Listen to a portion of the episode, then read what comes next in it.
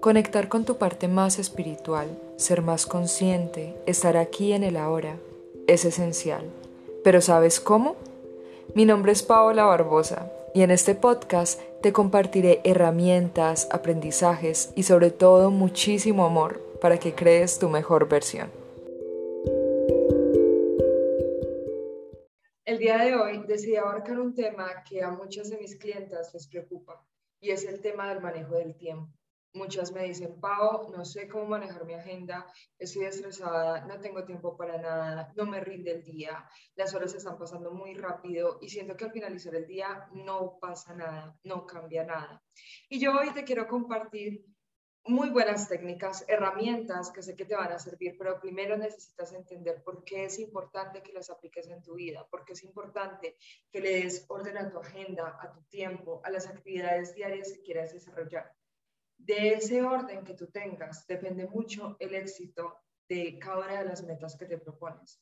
El orden para mí es una herramienta esencial. Como siempre, sabes que me gusta contarte un poco de mi historia, de lo que vivo, de lo que experimento. Y para esto decirte, yo me crié en una familia muy disciplinada. en mi familia siempre me enseñaron que era muy importante llegar puntual, que llegar antes no es llegar puntual, llegar a la hora es llegar puntual, que manejar mi tiempo, realizar ahorros, em, organizar como un sistema en mi día a día iba a ser útil para el desarrollo de mis actividades el resto de mi vida. También algo que le aportó a eso es que yo fui deportista, fui em, practiqué música, eh, estudié piano. Siento que todas esas cosas le aumentan a la suma del orden de disciplina que he tenido en mi vida. Pero claramente hubo un punto en el que me saturé mucho y siento que eso le ha pasado a todas las personas que han vivido como en este régimen de disciplina. Y es que llega un punto en el que no se satura y ya quiere ser cero disciplinada. Eso fue lo que yo experimenté en mi adolescencia. Estaba loca, todo era en desorden, no había horas exactas, todo se hacía en algún momento en la mañana, en algún momento en la tarde.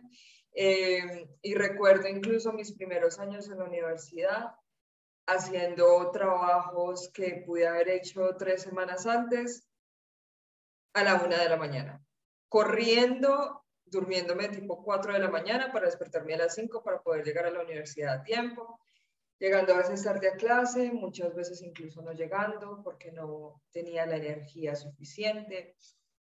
Tenía que cumplir con unos compromisos académicos también como de cultura y deporte. Me inventaba mil maneras para lograrlo, pero como que no alcanzaba los objetivos que se suponía que debía alcanzar. Entonces es como los dos extremos. Y con eso te digo como, no es que toda la vida yo haya sido organizada, no es que toda la vida yo haya tenido las super técnicas. Y partamos de que cuando era pequeña, las técnicas que aprendí fueron técnicas impuestas, entonces no las disfrutaba, no me divertía haciendo esas técnicas. Y por el contrario, eh, lo veía incluso como un castigo, situación con la cual me tuve que reconciliar después.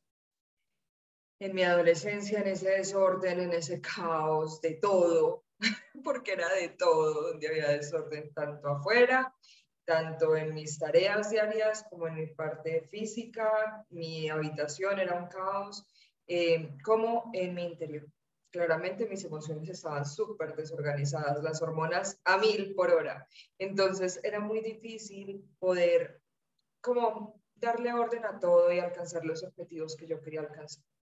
Eh, Hubo un momento en mi vida en el que todo empezó a cambiar y me di cuenta que necesitaba volver al orden.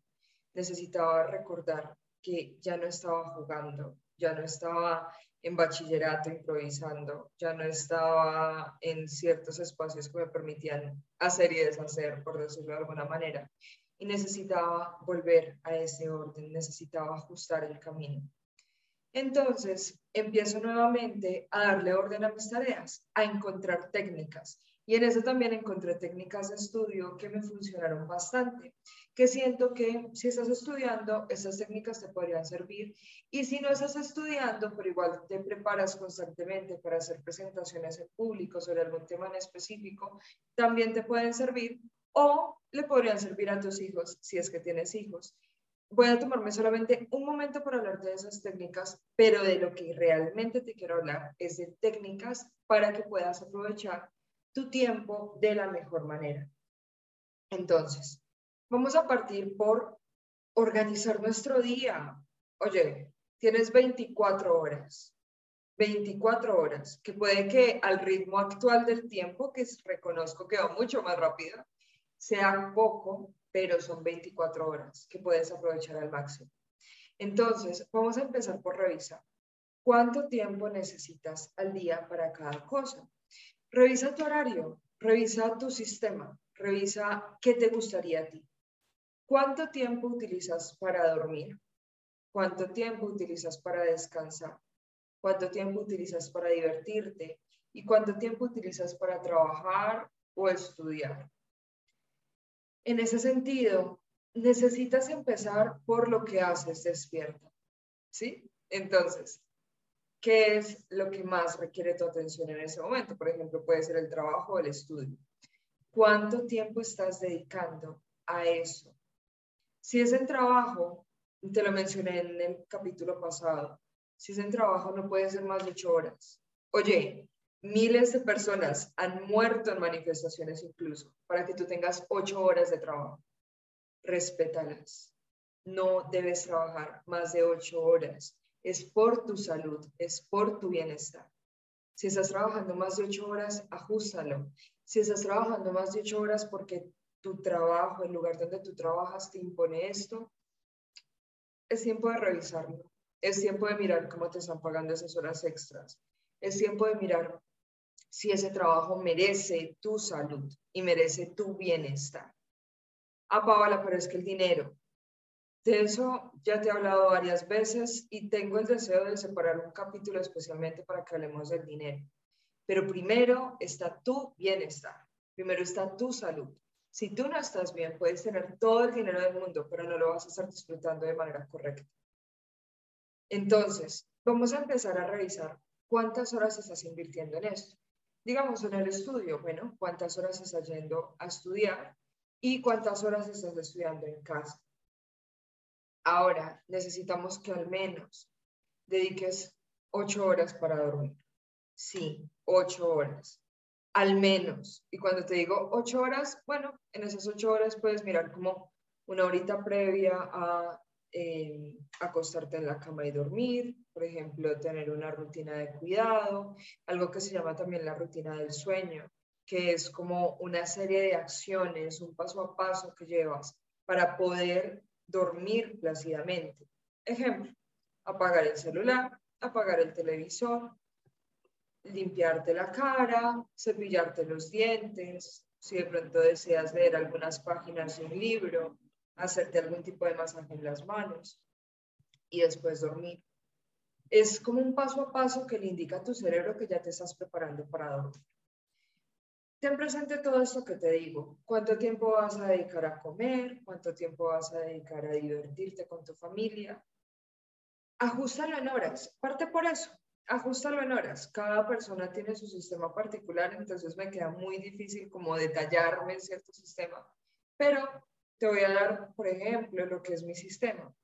Yo tengo un espacio para ir a entrenar, para alimentarme, para trabajar, para divertirme con mi esposo, para sacar a Runa al parque, para leer, para estudiar. Saben que para mí es muy importante. Para hacerme una terapia. Todos los días me dedico al menos una hora de terapia a mí. Sí, ¿por qué? Porque yo necesito estar exageradamente bien para brindarte lo mejor a ti y eh, mi tiempo para descansar, mi tiempo para dormir, que es absolutamente valioso. Yo creo que en realidad las horas más importantes de mi día las invierto en descansar, divertirme, estudiar y alimentarme. Las otras horas son el resultado de qué tan bien aprovechadas fueron las que ya te mencioné. ¿Por qué? Porque si esas horas no las aprovecho bien, si yo no descanso plácidamente, si yo no me divierto, si yo no me alimento bien, si yo no hago esas cosas que para mí son esenciales bien, no voy a poder trabajar bien, no voy a poder rendir bien. Y yo sé que tú te puedes sentir identificada con esto. Sé que puedes estarme escuchando y diciendo, es verdad. Cuando no duermo bien, no trabajo bien, no estoy bien con mi esposo, con mi novio, con mi pareja, no estoy bien para mis hijos. Cuando no me alimento bien, no estoy bien para trabajar. Entonces, nos han querido meter mucho que entre más productivo sea el día y más tareas tengas y más cargas tengas, pues mejor vas a hacer. Y eso es mentira. Es mentira. El tiempo de descanso es exageradamente importante porque dependiendo del buen manejo de ese tiempo de descanso, va a ser el buen manejo del tiempo laboral o de estudio, como ya te lo mencioné. Entonces, ya teniendo claro esto, vamos a empezar a hablar de esas técnicas que sé que te pueden servir. Como te dije, vamos a tomar un espaciecito para hablar de técnicas de estudio. Es muy importante que tengas claro cuáles son tus materias, cuáles son tus áreas de estudio, tus áreas de conocimiento y que sepas, porque uno siempre cuando dice, no, pues voy a entrar a la universidad a estudiar lo que quiero, entonces ahí sí lo voy a disfrutar. Igual en la universidad te vas a encontrar con materias que no vas a disfrutar al 100%. Digamos, por ejemplo, a mí me pasó cuando empecé a estudiar derecho y yo decía, no voy a volver a ver más matemáticas y después llegó derecho tributario con todo el tema de impuestos, después llegó derecho de familia con ajustar una sucesión, después llegó el derecho comercial con todo el tema también de impuestos de una empresa, después llegó eh, economía política y ahí me di cuenta como, ok, también van a haber materias que no me van a enloquecer, que no me van a gustar tanto, pero que igual las tengo que ver y me tengo que divertir en ellas. Entonces, algo que aprendí es que, por ejemplo, y bueno, esto requiere toda tu disciplina, todo tu compromiso, para que no te pase como me pasaba a mí, estar a la una de la mañana haciendo el trabajo que puede haber hecho durante tres semanas y poder descansar mejor. Entonces, si existen esas materias que no disfrutas tanto, esas áreas de pronto incluso de tu, de tu, trabajo que no disfrutas tanto y tienes tareas pendientes, pero son tareas que tienen tiempo para realizarse, saca media hora al día al menos media hora. Si puedes sacar una hora, está perfecto, pero si puedes sacar al menos media hora, está bien. Para avanzar con esas áreas que no te gustan, con esos temas que no te gustan. Porque sé que sería muy agotador decirte quédate tres horas seguidas estudiando el tema que no vas a disfrutar, que no te va a gustar. Sería muy desgastante. Entonces, al menos media hora y que sea la primera tarea que tú hagas. Con eso ya avanzaste, tienes buenos resultados y vas a poder dedicarle tiempo a esas materias que sí te gustan, que sí disfrutas. Y otro tip que te dejo para cuando yo estudiaba, para los parciales y demás, es que yo pensaba en todas las preguntas que me pudieran hacer sobre el tema. En todas las preguntas, desde muy profundas, desde el tema completo, hasta preguntas muy puntuales, hasta temitas así re chiquiticos. Y sacaba todas las preguntas escritas. Entonces las escribía, todas las preguntas tenían un número y lo que hacía después era coger una cajita y en esa cajita ponía todos los números recortaditos, como cuando uno juega Amigo Secreto. Y sacaba un número. Entonces me salía la pregunta 20, le pedí a mi mamá, o simplemente tenía las hojas ahí. Pregunta 20, ¿qué significa tal cosa? y ya entonces me esforzaba por responder. Después de responder, revisaba mis apuntes y decía, ah, sí, o no, listo, lo corrijo. Significa esto, ta, ta, ta. Esa es una técnica de estudio que es muy positiva, es divertida, es dinámica y te puede hacer que eh, estudies mucho más fácil. ¿Por qué? Algo que yo notaba era que muchos de mis compañeros, compañeras, eh, estudiaban como en orden. Entonces, tema 1, tema 2, tema 3, tema 4, tema 5. Entonces, si a ti te preguntan del tema 1 y después del tema 5, puede que te confundas. Pero si sabes surfear por todos los temas, todo va a salir bien. El punto es que eso también te sirve para cualquier área de tu vida. Si tienes una presentación ante tus jefes, si tienes algo que exponer ante un cliente, responde todas las preguntas que te puedan hacer. Con eso vas a ir supremamente preparada al campo de batalla.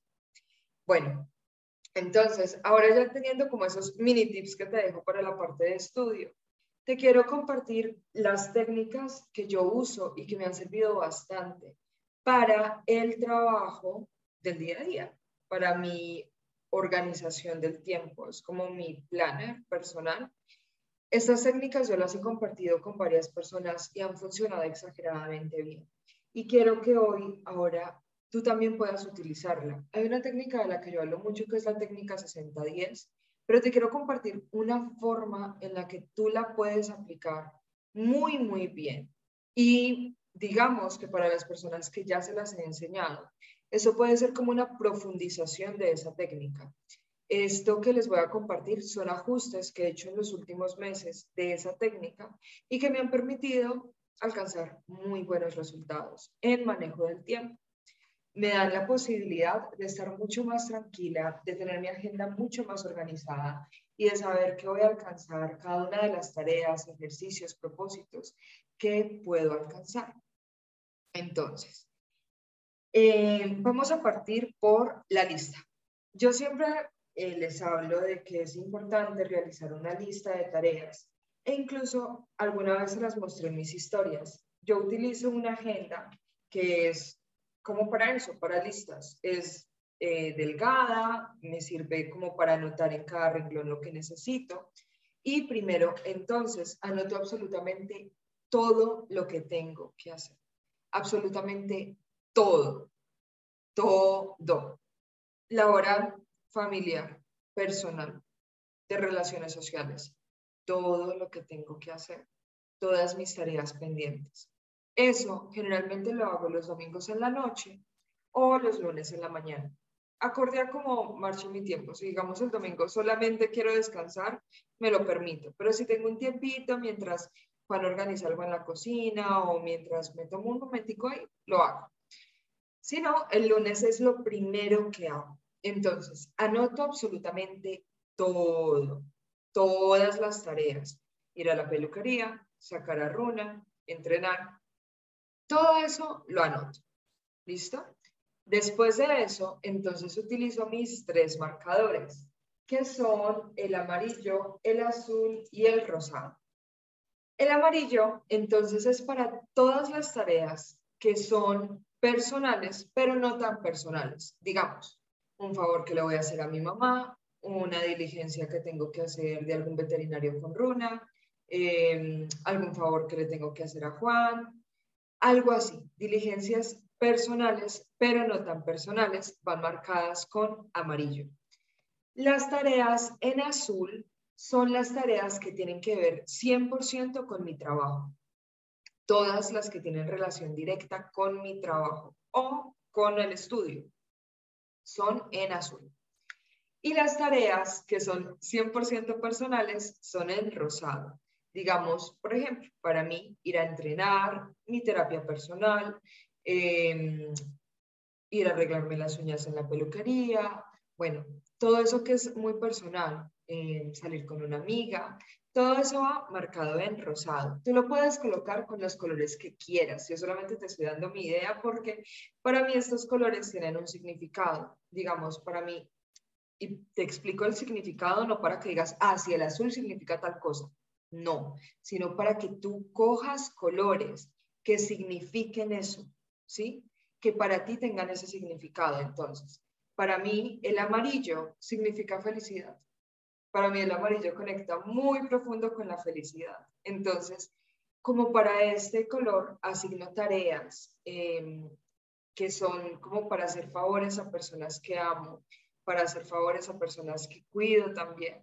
Eh, para mí eso significa felicidad. Entonces, poder ayudar a mi familia, poder ayudar a mi hogar, aportar algo, para mí eso es felicidad. Entonces, por eso todas las tareas que no son directamente personales, pero sí son personales, son con amarillo.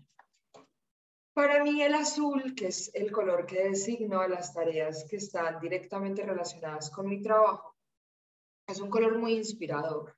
Para mí el azul significa paz, significa motivación, significa inspiración, significa conexión y mi trabajo requiere de eso. Entonces, por eso escojo el azul para todas esas tareas que están relacionadas con mi trabajo.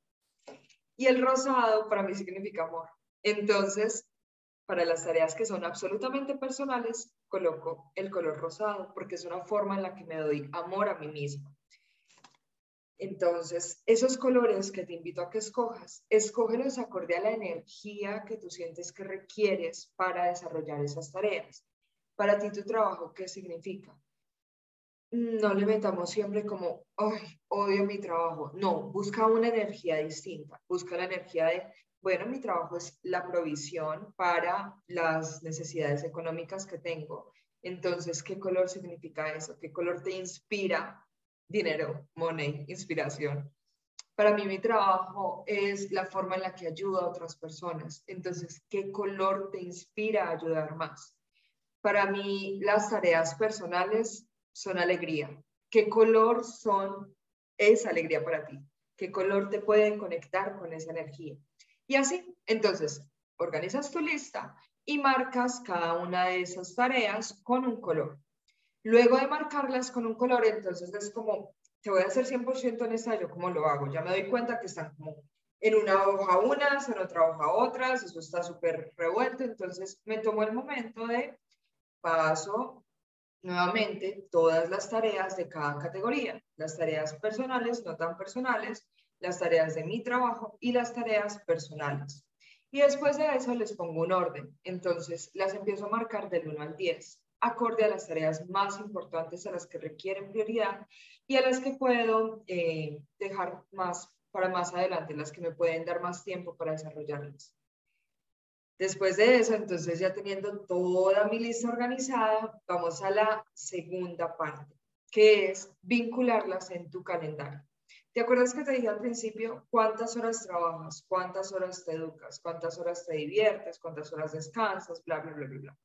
Entonces, como ya sabes cómo está organizado el horario de tu calendario, el horario de tu día a día, entonces lo que vamos a hacer es pasarlo a tu calendario.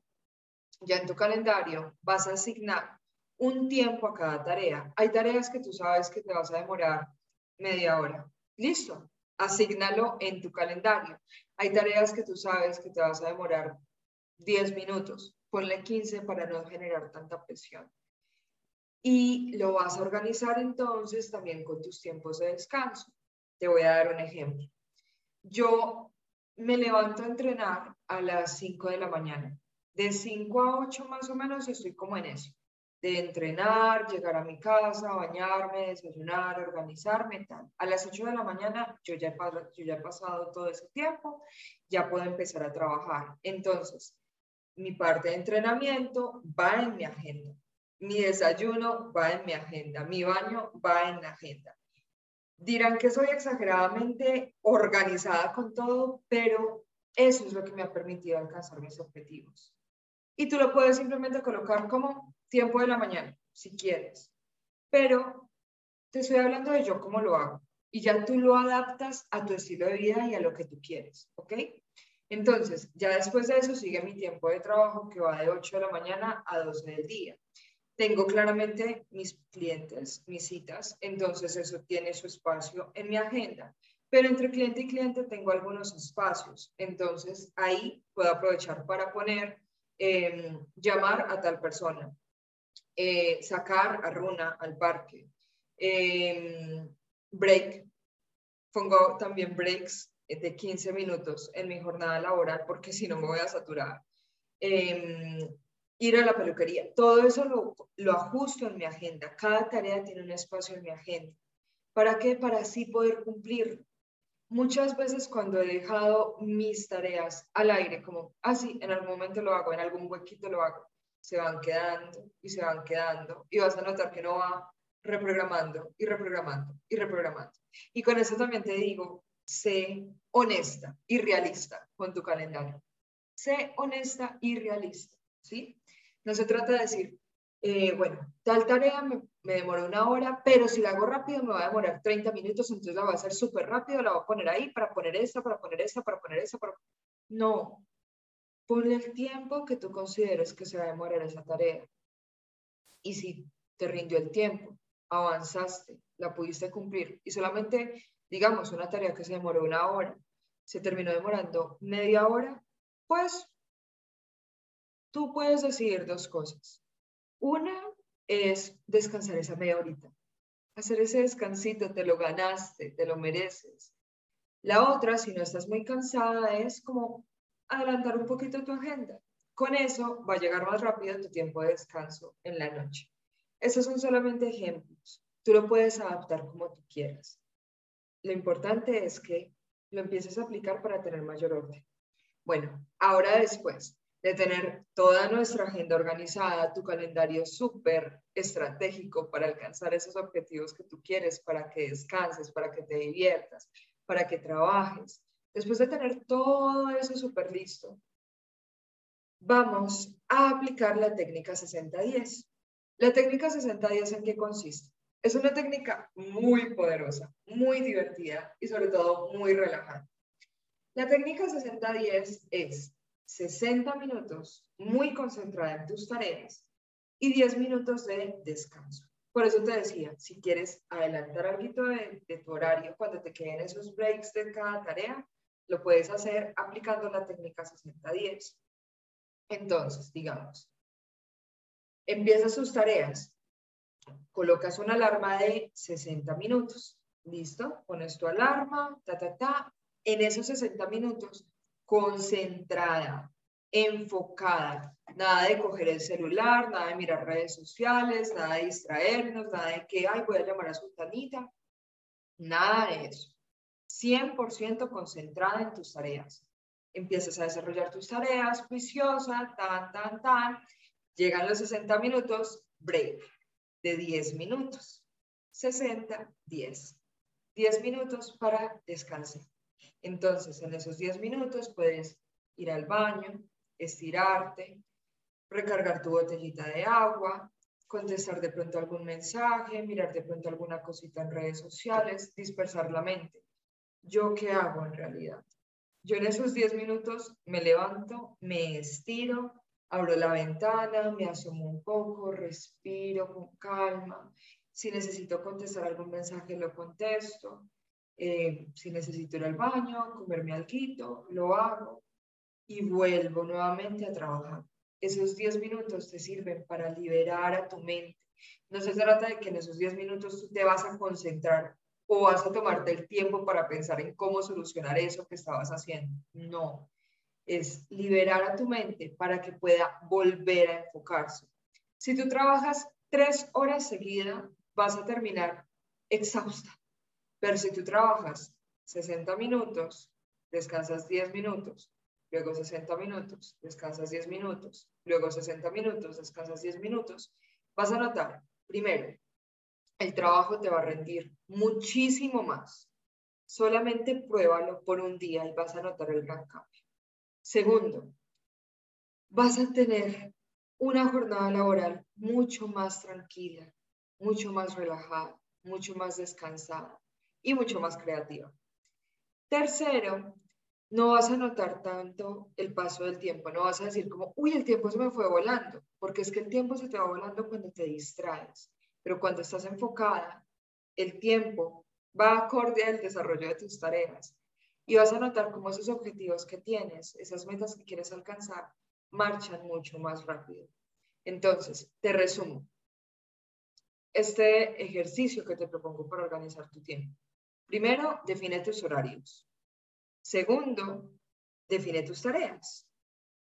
Organízalas y márcalas.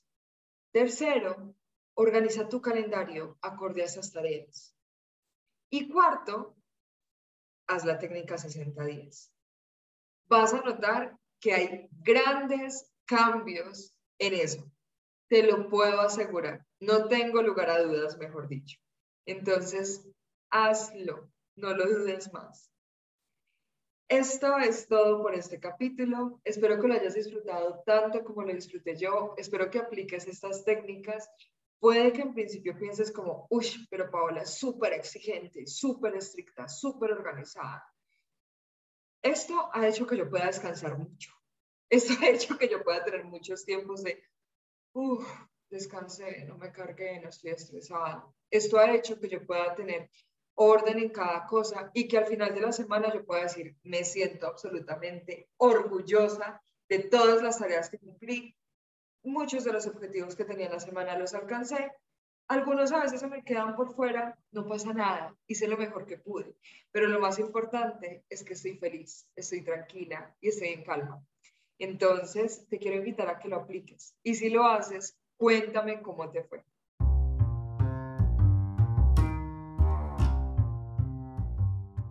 Te recuerdo que te espero en mis redes sociales, a María que hagas parte de mi comunidad. En todas me encuentras como arroba paola barbosa perdón, arroba paola, rayal piso barbosa, rayal piso terapeuta. Me encuentras en Twitter como arroba terapeuta, rayal piso paola. Recuerda que también puedes visitarme en mi página web www.paolabarbosaterapeuta.com y amo que me escribas a mi correo electrónico paola.barbosa.terapeuta.gmail.com Nos vemos en un próximo capítulo. Chao, chao.